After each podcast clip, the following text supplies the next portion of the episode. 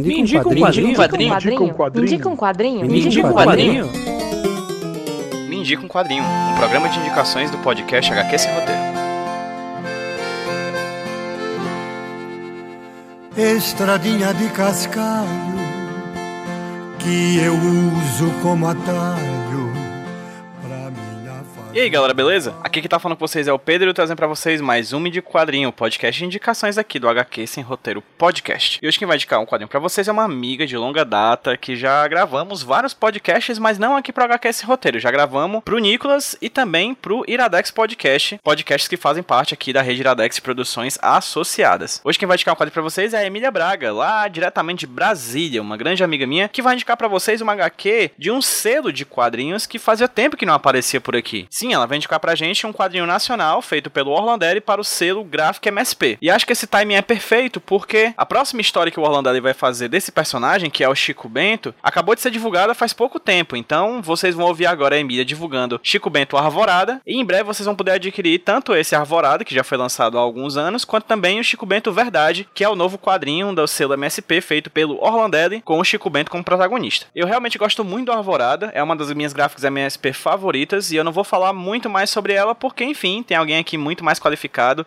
para falar do que eu. Fazendo só aquele apelo de sempre, se você ouve o HQS Roteiro, procura a gente nas redes sociais, arroba Roteiro no Twitter e no Instagram. Procura a gente em todos os agregadores de podcast e assine o nosso feed. E sempre que possível, convida os amigos para ouvirem também, os amigos que gostam de quadrinhos, ou mesmo os que não gostam, mas que querem conhecer um pouco mais, convida eles, convida elas para ouvir a gente aqui no HQ Sem Roteiro. Agora vamos ouvir a Emília. Emília, muito obrigada pela sua participação aqui no feed do HQ Sem Roteiro e, por favor, me diga um quadrinho. Maurício de Souza é o produtor mais presente na minha vida e de muitas pessoas da minha idade, né? Sem sombra de dúvida. Falar da importância dele é, no nosso desenvolvimento como pessoa é praticamente assim, lugar comum. Né, nos gibis dele, que eu sempre chamei de revistinhas, fossem em formato simples, né, que tinha de cada personagem, ou ainda naquele formato de almanaque, ou almanacão de férias também, que eu adorava, eu sempre gostava muito das histórias do Chico Bento. Elas me remetiam dentro dos seus universos, claro, né, as nossas viagens, digo nossas, eu e da minha família, né, as nossas viagens de família durante as férias, férias escolares, quando nós íamos pro sertão. Quem não sabe, eu sou do Ceará, né? Então a gente viajava muito para o interior. Ah, eu lembro muito de Jaguaribe, tinha uma outra cidadinha que era lá por dentro, Banabuiú. A gente andava muito ali sertão central do Ceará. Era bem clássico caatinga, né? Aquela vegetação seca durante o período do ano e quando dá as chuvas, que a gente chama de inverno, né? Abre aquela aquela vegetação inteira, um verde bem radiante, assim, um verde claro e muito lindo, né? Então essa essa imagem do sertão, ela é muito cara para mim porque ela me remete a esse período.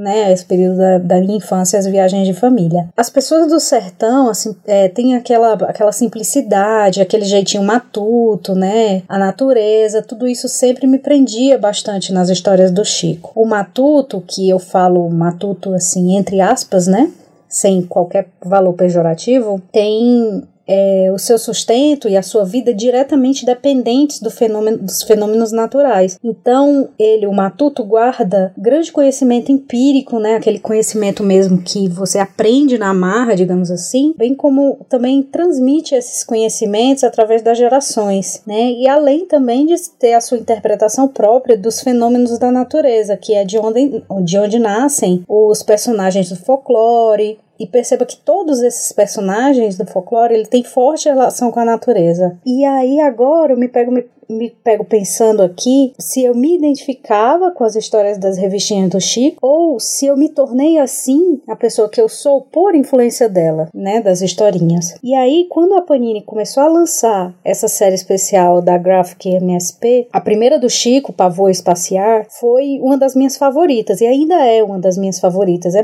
enfim, a história é, é maravilhosa. E daí, um pouco mais para frente, teve o lançamento de Arvorada, e essa sem dúvida nenhuma ficou ficou no topo do ranking das minhas preferidas. O título Arvorada faz referência a três coisas: a alvorada, que no sentido literal significa amanhecer, e no sentido figurado ela quer dizer início, faz referência também à árvore, né, que é um dos personagens centrais da história. Por fim, faz alusão a o, o título Arvorada, né, faz alusão troca, ao troca-letras do Chico quando ele fala, né, esse jeitinho matuto dele. Arvorada é um título da série Graphic MSP, como já falei. Essa série consiste de histórias únicas de personagens do Maurício de Souza, contados e desenhados por outros arti artistas que não ele e nem sua equipe. Nesse caso, da história do Arvorada, quem criou a história e a arte do Chico Bento foi o cartunista Orlandelli, ele também é chargista. E assim como todos os outros volumes da série, ele é impresso no papel couché, tem 98 páginas, e ele é produzido com capa dura ou capa comum, né, aquela capa molinha. E foi lançada em meados de, se não me engano, meados de abril de 2017. Por ser bióloga,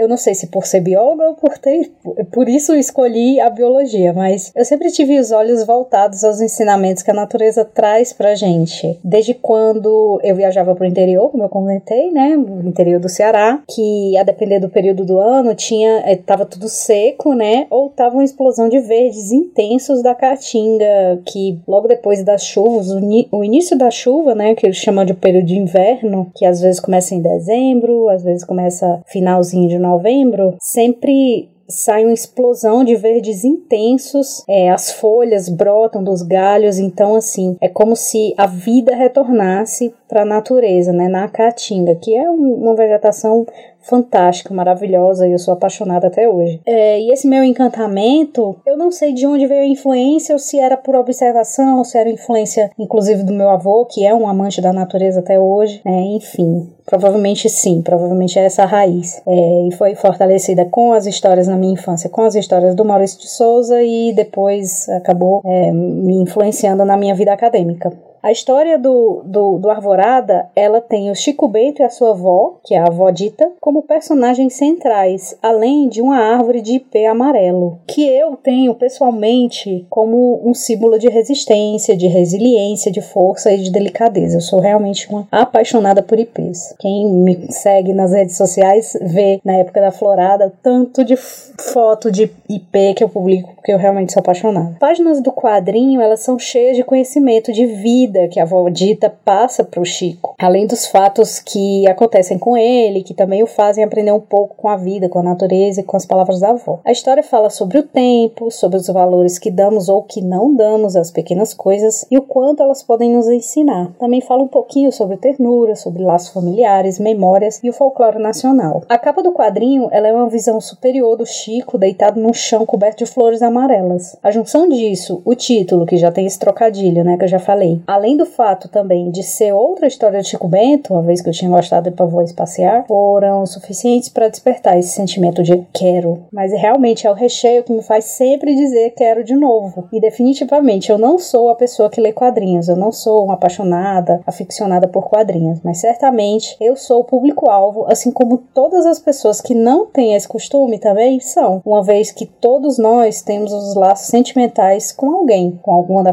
alguém da família, alguma pessoa mais velha que passa muitos aprendizados. Então eu realmente indico para todas as pessoas que puderem e quiserem conhecer esse quadrinho. O Alvorada, ele pode ser encontrado com bastante facilidade nas redes de varejo nacionais, com preços variando mais ou menos entre 25, 20, 25, 35 reais. E é bem fácil de achar. Então, fica essa minha indicação. Meu nome é Emília, eu tô no Twitter e no Instagram com o perfil arroba Emília Braga, é M-I-L-I-A-B-R-A-G-A Braga. E no Instagram eu sempre publico algumas fotos do meu cotidiano e também o que eu aprendo com ele. E é isso, um abraço, PJ, e obrigada pelo espaço para divulgar esse quadrinho que eu tenho tanto afeto. Assim,